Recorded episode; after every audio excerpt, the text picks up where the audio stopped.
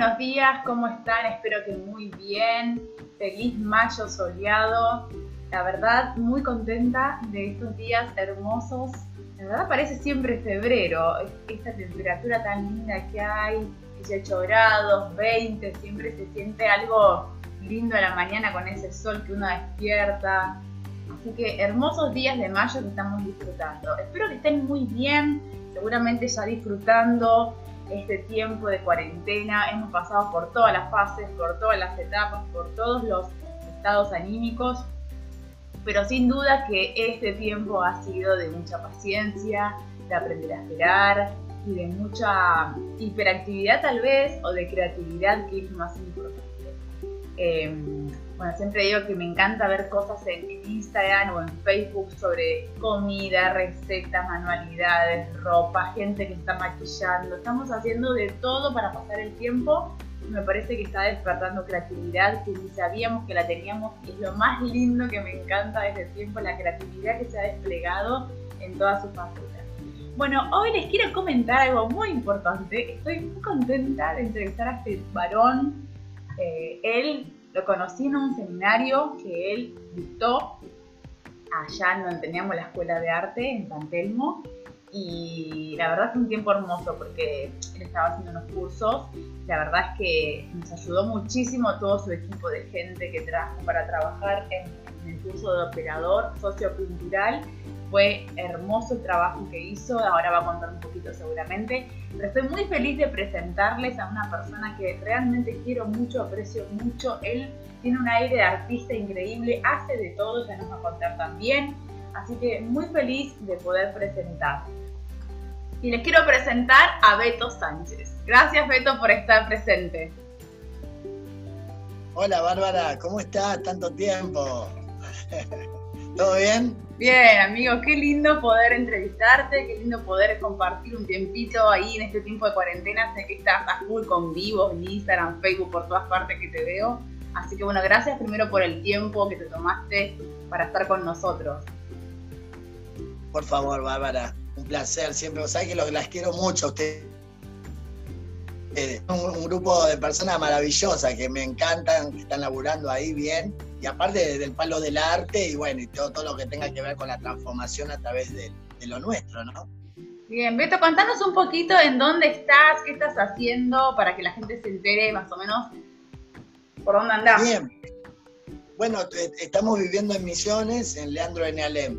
Eh, y, y, bueno, fue una invitación media loca, porque hace rato que nosotros veníamos con la banda a este lugar, Leandro Alén queda a 90 kilómetros de Posadas, como quien va por la ruta 14 para el lado de Brasil. Estamos a 40 kilómetros de San Javier, que del otro lado es Porto Xavier, ya es Brasil. Estamos a 20 kilómetros de Oberá. Y son ciudades muy lindas, muy alemanas, muy chetas, pero a la vez hay muchas diferencias sociales. Y bueno, la iglesia que me invita, como hemos venido muchas veces por causa de las escuelas, nosotros más de 5.500 escuelas en Argentina.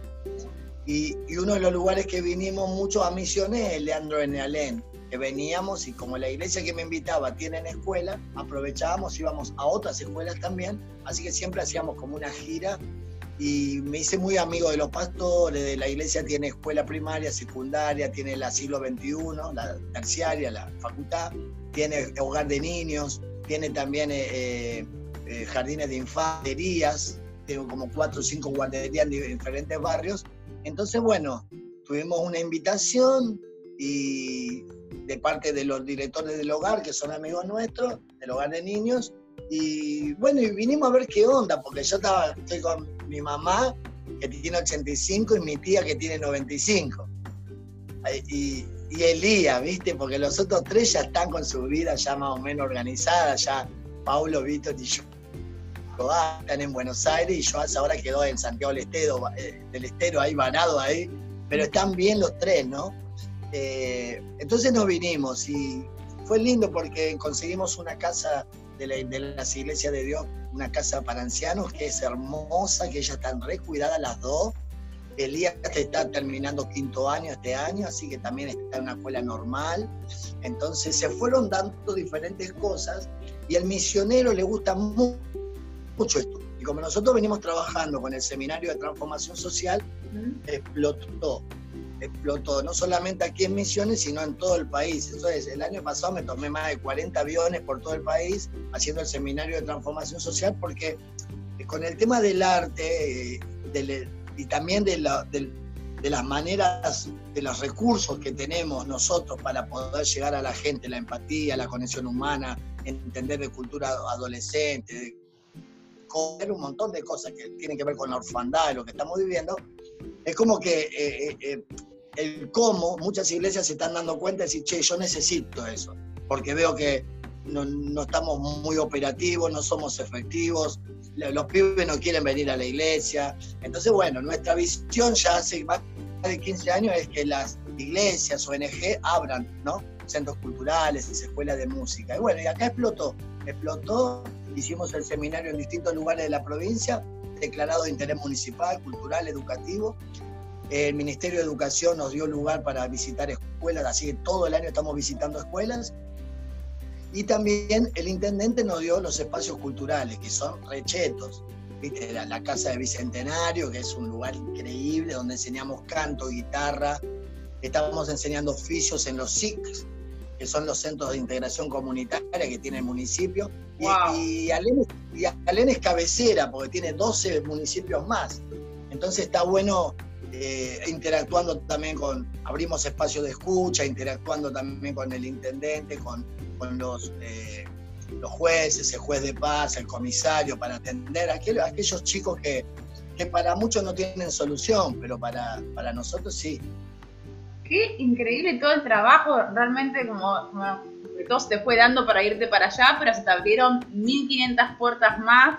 A veces uno está tan concentrado en Buenos Aires, acá también hay mucho para hacer, pero la realidad es que en el interior del país hay muchísimo para hacer y justo estábamos hablando un poco de esto antes de la entrevista, de la importancia de cuidar a los jóvenes, a los adolescentes en este tiempo de, no, hablo solamente de pandemia, hablo en general, porque hay como una vida de orfandad, no es un espíritu, es, la vida de los pibes, que las pibas que no tienen familia, no tienen padre, no tienen madre, que están viviendo como pueden, como pueden. Y encima la iglesia muchas veces debería abrazar eso hablábamos justamente de eso, de, escuchar a los adolescentes, de escuchar a las pibas, a los pibes, de poder estar con ellos, acompañarlos y por sobre todas las cosas amarlos. Me parece que, esto de, de, las piedras, de empezar a juzgar o ver o indagar tanto la vida de los pibes, tiene que ver con más que nada para conocerlos, para amarlos no para juzgarlo, no conocemos para juzgar, conocemos para amar. ¿Cómo es el trabajo que vos tenés allá con, los adolescentes con respecto a esta visión de, gracia, de amor? ¿Cómo ves el, resultado, digamos? Bien, no, y justamente, Bárbara, vos sabés que eh, nosotros tenemos, eh, primeramente, antes de poder ser entendidos, tengo que entender. Y es una frase que ya la tengo trillada y la digo siempre porque hasta que entre en nuestra mente, entender antes de ser entendido. ¿Por qué hacen lo que hacen? ¿Por qué viven como viven? ¿Por qué dicen lo que... Bueno, nosotros hemos, en todos estos años, a través de las escuelas, una chica nos dijo, yo no quiero que me quieran ni que me abracen, yo solo quiero que me escuchen. Entonces, la misma gente te tira data de, nuestras, de las estrategias que tenemos que hacer. Porque entender y comprender va antes de las actividades que podamos realizar o de, los, eh, de las herramientas que tenemos para, para llevar. Digamos, si yo tengo un proyecto y tengo un plan, lo primero que tengo que hacer es bajar al territorio y descubrir qué es lo que necesita la gente. Bueno, como misioneros de, misión urbana, lo que hacemos es entender los tiempos que estamos viviendo y los tiempos que estamos viviendo son tiempos de orfandad. La orfandad te da una mirada y te da una visión mucho más profundo de lo que está pasando. Por eso vas a entender la soledad, la falta de, estima, la falta de confianza, ¿no? Eh, la falta de valor todas las, ideas suicidas y todos los vicios que vienen y todas las adicciones que vienen a través de la orfandad, que tienen que ver adicciones sin decir. Entonces hay, adicciones a todo tipo de cosas, a internet, a, páginas... Eh, eh, pornográficas. Que, no son buenas, pornografía, y hay de todo, violencia, y hay de todo. Quiere decir, cuando no hay un adulto que inspire eh, y, que muestre a través de su vida coherencia, bueno, los pibes están en la deriva, realmente. Si los chicos no tienen eh, dónde reflejarse, porque los chicos de ahora no aprenden de lo, que, de lo que escuchan, aprenden de lo que ven. Entonces, si nosotros como adultos los juzgamos, los criticamos, los condenamos, los menospreciamos, diciendo siempre, no, porque antes era mejor, los pibes de ahora están perdidos. Vos estás perdido, chabón, vos estás perdido. ¿Entendés? Realmente nosotros tenemos una generación maravillosa, Bárbara. Vos sabés que son maravillosos los chicos. Cada vez que vamos a las escuelas, cuando encuentran a alguien que le canta reggae, que le habla de, superación, que le hablamos de, motivación y que le decimos que la droga es una porquería y que hay que ir por los talentos, por la música, por el arte, y los pibes no saben, 500 pibes están en silencio porque necesitan los adultos que los entiendan. A mí me manda mensajitos, me, me sigo por, por Instagram y me dice, Beto, por fin encontré a alguien que, que, yo tengo confianza para hablarle, para poder contarle lo que me pasa. Y cuando te cuentan lo que les pasa es, es grosso, ¿viste? Fueron violados, abusados, ninguneados por los padres. Entonces, si les fallaron los padres, ya no confían en nadie. Entonces, tiene, este, tenemos una generación que, que, que les falta adultos que inspiren. Entonces, realmente es, doble el trabajo, porque trabajamos con problemas de adicciones, con problemas de suicidio, pero a la vez también tenemos que trabajar con la familia, porque el papá y la mamá a veces estando presentes no le pueden dar, porque también a ellos les faltan recursos. Entonces, yo digo que la misión ahora, viste que está en la ventana 1040, digamos, la, misión transcultural o, o, los no alcanzados. Hoy los no alcanzados son las familias, son los matrimonios. Esos son los no alcanzados de ahora. Y ahí tenemos que elaborar herramientas, trabajar en equipo, prepararnos, capacitarnos, entender, de cooperar unos con otros, de dejar de, competir y empezar a cooperar. Y hay muchas herramientas de estos tiempos, trabajar en redes. Bueno, ustedes lo, hacen con, con Graciela ahí, con Mujeres para la Nación. Pero esa es la manera de, ver cómo articular y cómo trabajar con diferentes organizaciones que lo están haciendo y que necesitan de nuestra mirada, de nuestro amor, de nuestro cariño y de nuestra visión de la vida, ¿no? Claro, y también, eh, digo, pensando en lo que estás tirando, que es como mucha, es oro en polvo, porque estás diciendo muchas cosas de varias cosas importantes que están pasando con respecto a la, a orfandad. Realmente esto viene hace un tiempo largo, no es del 2020. La orfandad viene de hace... Sí, como 30 años más o menos. Claro, 30, años. y, y, también no tiene que ver solamente el abandono matriarcal o patriarcal o familiar, tiene que ver también con que hay, hay, hay, hay clases, por ejemplo, clase alta, gente que tiene mucho poder de monetario, que igualmente los chicos o las chicas se sienten abandonados porque los papás están 500 horas fuera de la casa y también hay un espíritu abandónico en el que se aboca a los vicios. Esa persona para bancarse el dolor se abocan a los vicios. Entonces creo que este espíritu o esta vida abandónica o esta cultura abandónica no, no es solamente para los sectores pobres o vulnerables o... No, es, está pasando en general en dos o tres generaciones que se viene repitiendo y es un tema para abordar, para trabajar y para justamente embarrarse, meterse en la cancha y embarrarse. Beto, estábamos hablando recién hace ratito, eh, para volver a comentar, detrás de escenas son podcasts que básicamente hablan de esto, del trabajo de, de, la persona que entrevistamos, el detrás de escena, qué pasa en la vida de esa persona que tiene amor por X población, por ese nicho de personas, te quería preguntar cómo fue tu adolescencia, o sea, ¿qué fue lo que te llevó a vos a mirar a los jóvenes, al arte y buscar un medio a través de eso? Y me gustaría preguntarte esto básicamente, además de preguntarte, o sea, ¿qué fue lo que te llevó? ¿Cómo fue tu vida de adolescente? Bueno, ahí volvemos a, los tiempos de los 80, mi adolescencia, porque yo nací en el 65, hago cinco años ahora en el, el 30 de junio. Y tenemos ya con Silvia, vamos a ser 31 de casado. Entonces, eh, mi, mi adolescencia fue llena de ideales, porque nuestra, nuestra, nuestra época, de, en medio de una dictadura, yo crecí, en plena dictadura.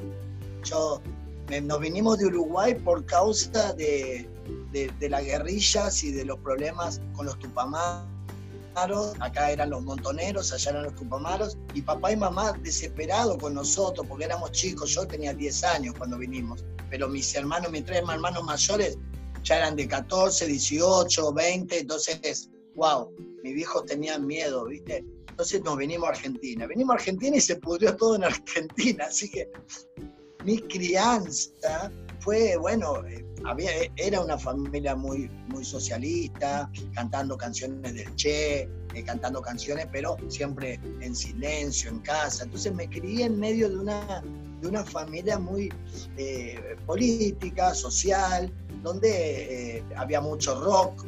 papá y mamá tenían un restaurante, nos vinimos a vivir a San Telmo. Mamá y papá tenían un restaurante adelante, la casona de Mercedes. Y atrás vivíamos nosotros. Entonces me crié en esos pasillos largos donde estaba toda la gente de, había gente de Jujuy, había gente de Paraguay, había gente de Bolivia. Y nada, viste, yo me crié una, tuve una, adolescencia muy linda, a pesar de que después agarré la calle, me fui con los amigos que no me tenían que ir, y bueno, y entré en todo lo que es el, el, pan rock, ¿no? Eh, la anarquía. Pero el pan rock no el combativo de, de, de, romper todo, de, de la violenta y salir a romper y drogarse, sino el, pan combativo. Nosotros hacíamos, hacíamos eh, el caminito con las madres de Plaza de Mayo, los jueves íbamos a caminar con las madres de Plaza de Éramos muy políticos, éramos anarquistas.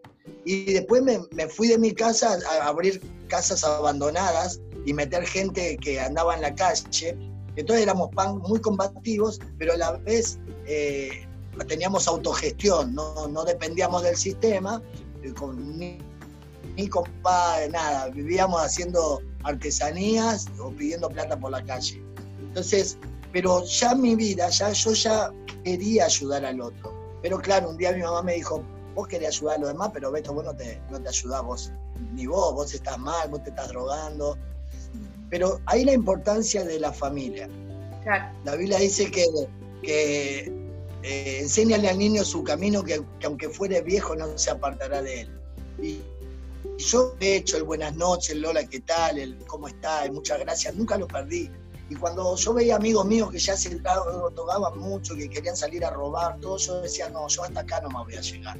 Yo como que tenía esto, esto de hasta acá, ¿no? Y eso me creo que la familia que tuve, eh, a pesar de los errores que, tenían y que tenemos nosotros también con nuestros hijos, eh, era una familia que me inculcó y que me enseñó valores. Había mucho amor en casa. Hermanos, eh, mi, mamá era muy generosa, venían tíos de Uruguay, primos de Uruguay, ellos traía. Estamos hablando de 76, 77, 78, Mundial 78, 80, 81, la Guerra de las Malvinas un contexto también. como un contexto también bastante delicado. Era un contexto cultural y social muy delicado, donde no se podía hacer mucho, mucho bardo como no. siempre, ¿no? No, no, no, no. Yo los pibes ahora se pintan el pelo, se ponen un arito. Nosotros nos metían presos todos los días. Todos los días yo iba a distintas comisarías por la pinta nomás, porque estaba moralidad. Había una, una sección de, de la policía llamaba moralidad. Se podía tener pelo largo, no se podía. Entonces yo creí, crecí en ese contexto, pero bueno, yo estaba mal, yo reconocía que estaba mal. Hice una banda que llamaba Conmoción Cerebral, era una banda de pan rock, muy linda, conocida, llegamos con, con Luca Prodan, Consumo, eh, nada. La banda tocaba y salíamos por todos lados, pero yo estaba hecho bolsa eh, interiormente, pero siempre ayudando, ¿no? Y creo que yo cuando encontré, cuando me hablaron de, cuando me, invitaron a vivir a Brasil un amigo mío y me llevó a, Brasil, a, una casa donde a él lo habían hospedado y él se había convertido. Y no me dijo nada que había conocido a Jesús. Y llegué allá y yo siempre digo, no me hablaron de Jesús, a mí me lo mostraron porque me abrazaron, conocían mi nombre, tuvieron un año orando por mí, eh, me dieron una cama, me, daban de comer, nada, me hospedaron y me amaron como un hijo más. Entonces yo ahí bajé la guardia y pude realmente contar lo que a mí, a mí me, pasaba, ¿no? Atrás de, de cada joven hay algo para contar. Yo siempre digo que el problema no es la droga, ni la idea suicida, ni, que los pibes salen a robar, ¿no? El problema es que hay un chico que nunca habló. Hay un pibe que nunca habló y nunca se conectó con nadie para poder que se le, genere confianza, empatía. Por eso estas herramientas que nosotros enseñamos en el seminario, como la conexión humana, la empatía, el empoderamiento, el, buscar los dones y talentos que, que los pibes tienen, son tan importantes. Y nada, no dure nada. Yo encontré en el Evangelio lo más cercano, aunque parezca muy loco decirlo, lo más cercano lo, más lejos y lo más cercano a la anarquía, porque parezca muy loco. Porque la anarquía es autogestión, yo no dependo de nadie, soy contra el sistema, no creo en el sistema, no creo en la religión. Y Jesús era, era un antisistema también, porque él vino a traer, dice, al César lo que es de César y a Dios lo que es de Dios. Es decir, yo, yo traigo un reino nuevo.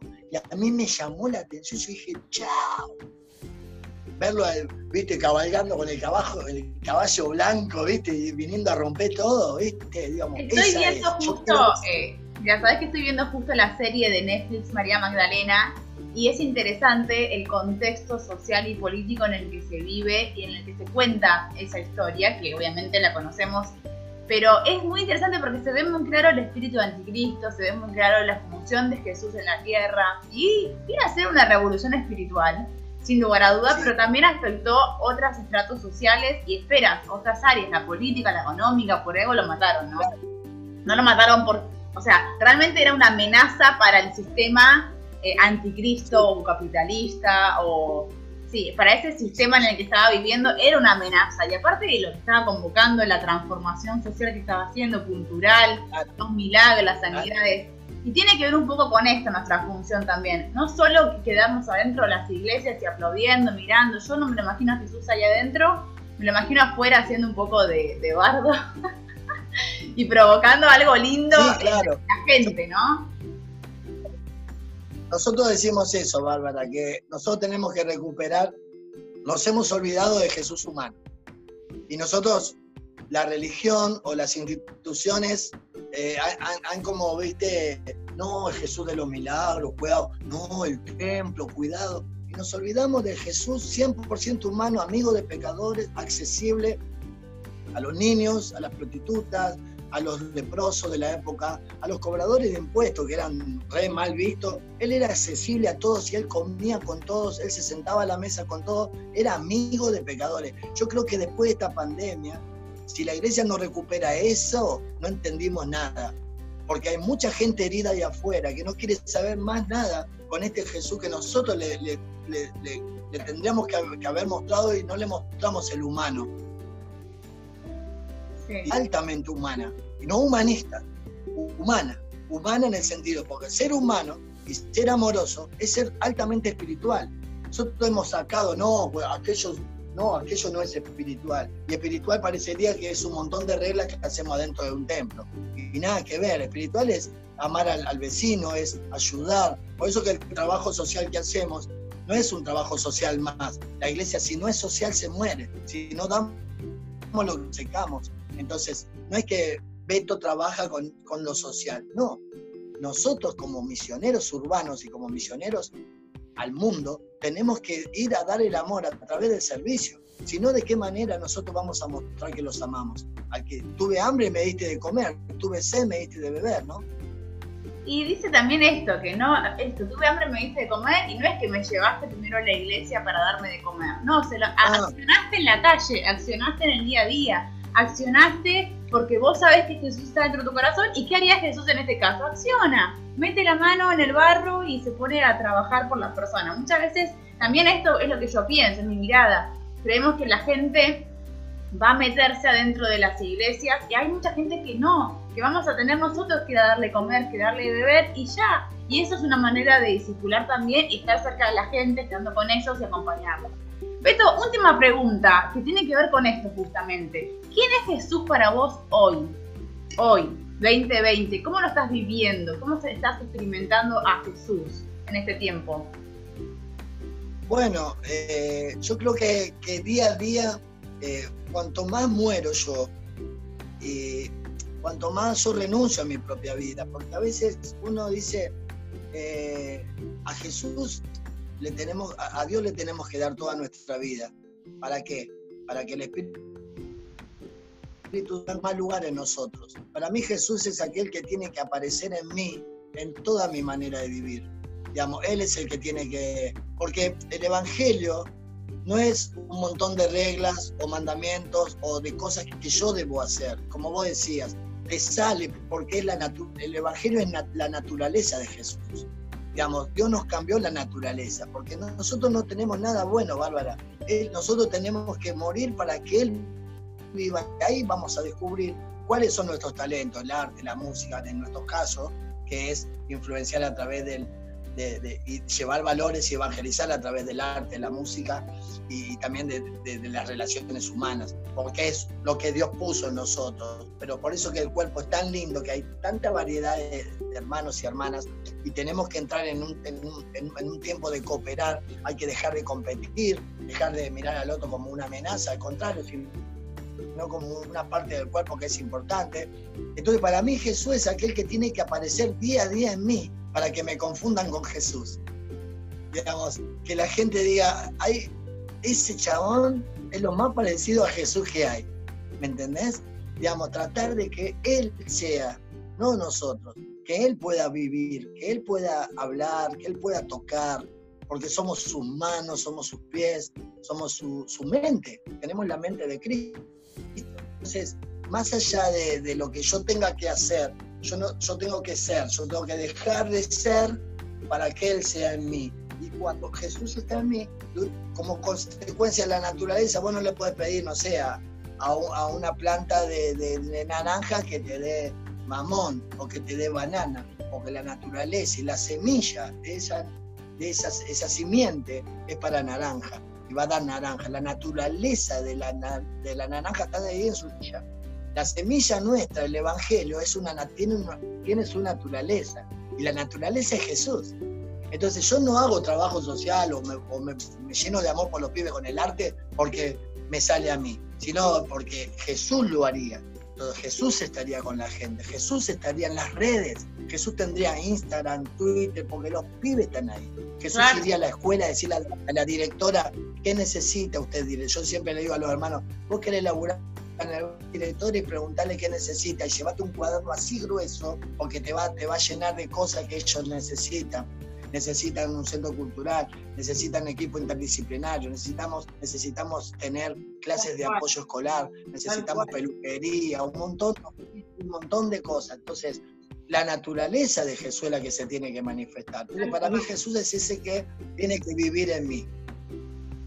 Bueno, Beto, gracias por toda la información, todas las herramientas, gracias por, por todo lo que nos comentaste en esta entrevista. Creo que vamos a tener que hacer otra segunda porque la idea es justamente poder ampliar este detrás de escena que tiene que ver con todo lo que estás haciendo, con todo lo que están dando, se han ido a otro lugar, han dejado su comodidad por amor al prójimo, claramente eh, un ejemplo para mí en esta época y, para cuantos más que por ahí están ahí en comodidad, súper tranquilos, la verdad, ustedes están, pero siempre agitando, agitando, moviendo, moviendo, amando, queriendo, abrazando, ayudando y todos esos andos que son ustedes que, o sea, como que siempre están activando y eso es admirable. Gracias por este tiempo, por la entrevista. Eh, los queremos un montonazo y seguimos en contacto seguramente. Igualmente, Bárbara, un besito. Dios te bendiga, te quiero mucho. Un abrazo a todos ahí. Gracias, Chao. Chao.